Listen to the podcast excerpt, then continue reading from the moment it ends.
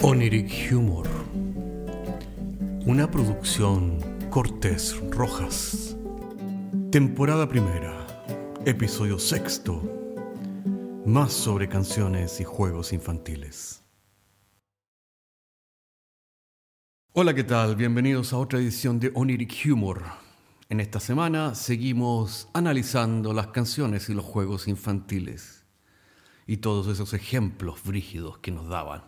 Después de todo, ¿cómo quieren que los niños se porten bien si ven a Tarzán en pelota, la Cenicienta que llega a medianoche, Pinocho que miente, la Bella Durmiente que dormía todo el día, Batman que manejaba exceso de velocidad, Candy Candy que tenía dos novios, Don Gato que tenía una pandilla, Popeye que se metía hierba y Blancanieves que dormía con siete hombres?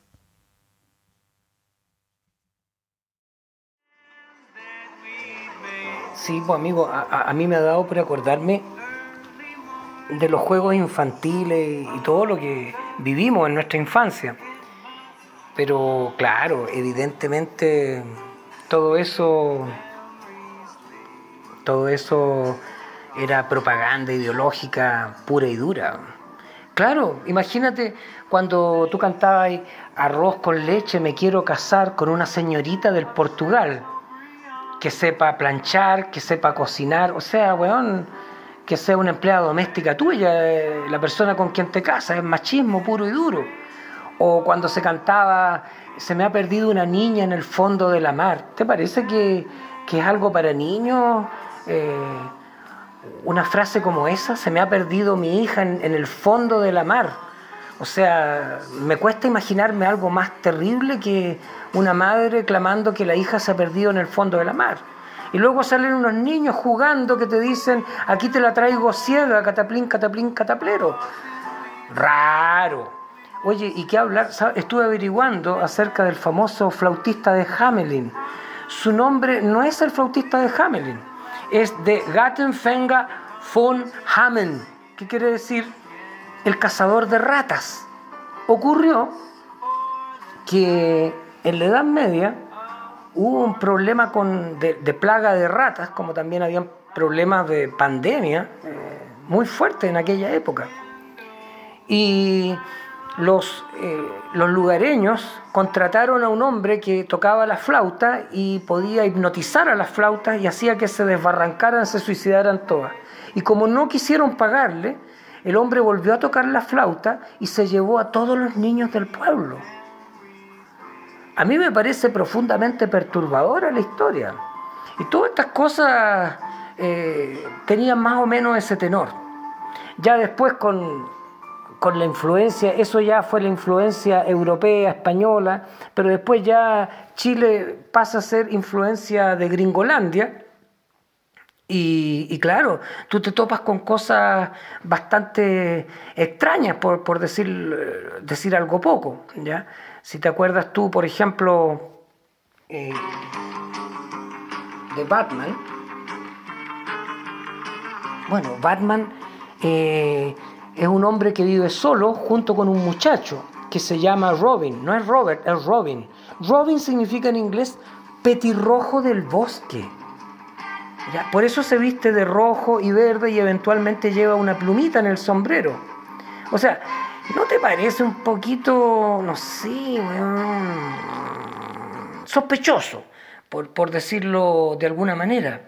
O, por ejemplo, eh, Ana Barbera tenía el Festival de Porky. Ya el Festival de Porky decía...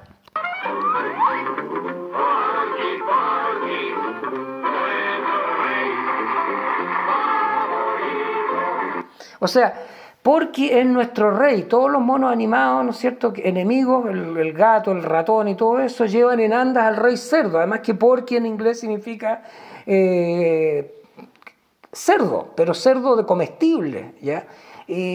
no sé, a lo mejor yo soy muy sensible, pero me parece por lo menos inquietante. O, todo con un mensaje, por ejemplo, el llanero solitario. Si tú te acuerdas del llanero solitario. Bueno, el llanero solitario eh, es un hombre anglosajón, blanco, eh, eh, el macho alfa, que tiene por sirviente a Toro. ¿Y Toro quién es? Es un indio. Ahora, ¿por qué le pusieron toro? Toro es el nombre de toro sentado, el gran jefe, ¿no es cierto?, que, mantuvo en jaque, ¿no es cierto?, la colonización europea. Fue, y ahí ahora está relegado a ser un sirviente del llanero solitario. Eh, bueno, a ti te puede parecer que eso es solo coincidencia, pero yo no creo en las coincidencias. Esto es pura y dura ideología. ¿Mm? Eh, por ejemplo, si tú ves a este, el famoso Pepe Le ¿Te acuerdas de Pepe Soy Pepe el Conquistador, sí señor, ese soy. Conquistar a las muchachas es mi fuerte. Ah, es sencillo, las conquisto con mi olor. ¿Qué pasó con Pepe Le Puf? Pasó que los soldados norteamericanos, ya después de la Segunda Guerra Mundial, eh, están en un lugar como París, que está semidestruido, pero ellos están ahí por meses. Y todos estos gringos ignorantes, como una taza, eh, que eran de Oklahoma, eh, hijos de, agricultores del medio oeste norteamericano, se topan por primera vez en su vida con una ciudad refinada y con un tono imperial como París. Y se topan que los hombres son galantes y les gusta cortejar a las mujeres. Y de ahí surgió Pepe Le Pepe Le es xenófobo y actualmente está banned, está proscrito por las feministas porque lo encuentran acosador. Pero en su tiempo fue eh, xenofobia pura y dura.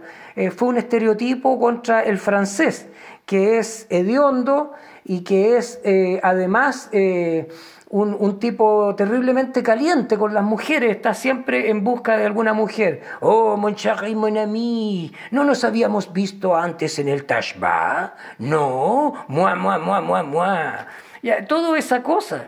Y, y, no solo la agarraron con los franceses, sino que también con los alemanes. Si tú te acuerdas, todos los malos a partir de la década de los 50, los 60 y a principios de los 70 todos hablaban, los malos eran científicos locos en un laboratorio que querían destruir el mundo y que hablaban con acento alemán. Tendremos que matar a todos. Y todos con acento alemán, porque los alemanes eran los perdedores y eran los malos. ¿Te fijas tú?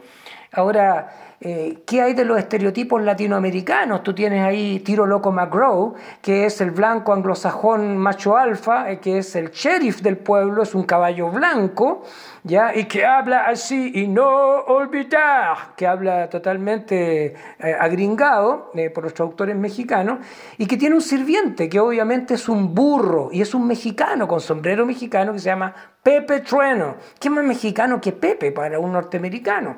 Y tienes también las, urracas parlanchinas que tienen sombreros mexicanos, que son buenas para el hueveo y que toman tequila. ¿Ya? Bueno, ese es el estereotipo, eso es lo que piensan de los pueblos latinoamericanos. Y nosotros nos tomamos toda esa sopita así, tranquilitos cuando niños. O sea, se están riendo, ¿no es cierto?, con un estereotipo eh, súper xenófobo, se están riendo de nosotros, los pueblos latinoamericanos. Así de simple. Es muy chistoso, pero es así de simple. Eh, bueno, ya, ya más tarde, ¿no es cierto? Ya con, los años 90 ya hay otros grupos de presión en el mundo, pues están ya las minorías sexuales que exigen ser respetadas, eh, el movimiento feminista, etcétera, etcétera, etcétera. Y eso tú lo ves reflejado en Condorito. Condorito tenía tres personajes, eh, Cortadito, Titicaco y Jacobo. Los tres personajes fueron recortados de Condorito, ya no existen más, ya no son más. Cortadito era, no tenía brazos ni, tenía piernas, entonces era reírse de los lisiados o las personas con movilidad reducida. Así que la sensibilidad, ¿no es cierto? Eh, ya no, está, eh, no son los tiempos para reírse de eso. Titicaco era un hombre que se vestía folclóricamente con un atuendo eh, andino, aymara, quichua, y claro, era, eran chistes xenófobos. Y Jacobo era un judío que tenía barba, anteojito, un sombrero de hongo, nada raro que debajo tuviera la kipá, y que era antisemitismo, eran todos chistes en torno a la avaricia de, de Jacobo. ¿Qué diría Ites? ¿Qué diría Gentleman? ¿Qué diría la familia Kreuzberger en Chile? Así que también prohibidos, ya no existen más. Así fue nuestra infancia, pues compadre. O sea, eh, todo fue ideología, todo lo que había detrás de los famosos monitos animados. Así es que, bueno, no sé, eh, ¿Qué pasó con, con otros personajes? Por ejemplo, ¿qué pasó, ¿qué pasó con la monachita, compadre? Que los estudios de Hollywood hicieron millones con la monachita. Y la monachita murió en una jaula hedionda y olvidada, terrible de vieja, eh, en el estado de Florida, en Estados Unidos. ¿Qué pasó con los tres chiflados? No sé si los tres chiflados entretuvieron a, a generaciones, ¿no es cierto? Tenían una música muy particular.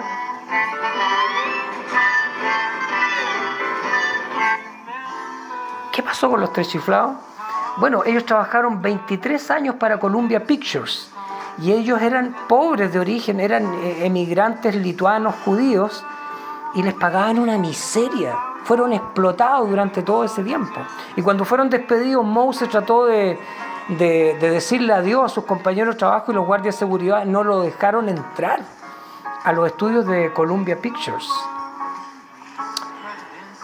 Oh, adiós mundo cruel, compadre. bueno, eso es lo historias que hay detrás de,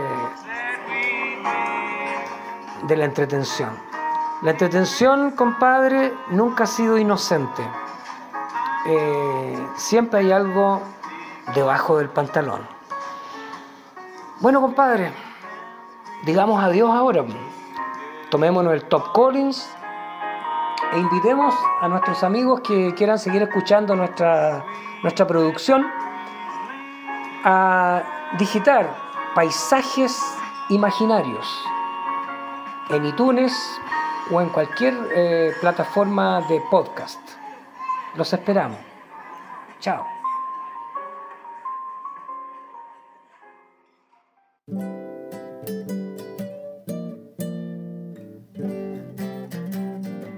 Oniric Humor es un podcast de humor surrealista del que solo se ríen Cortés y Rojas. Se distribuye con una licencia GNU Pública General. Puedes encontrarnos en iTunes, Spotify y donde quiera que escuches podcasts. Si tienes algún tiempo y quieres historias brígidas, chequea nuestro otro podcast, Paisajes Imaginarios, en las mismas plataformas. Hasta la próxima semana.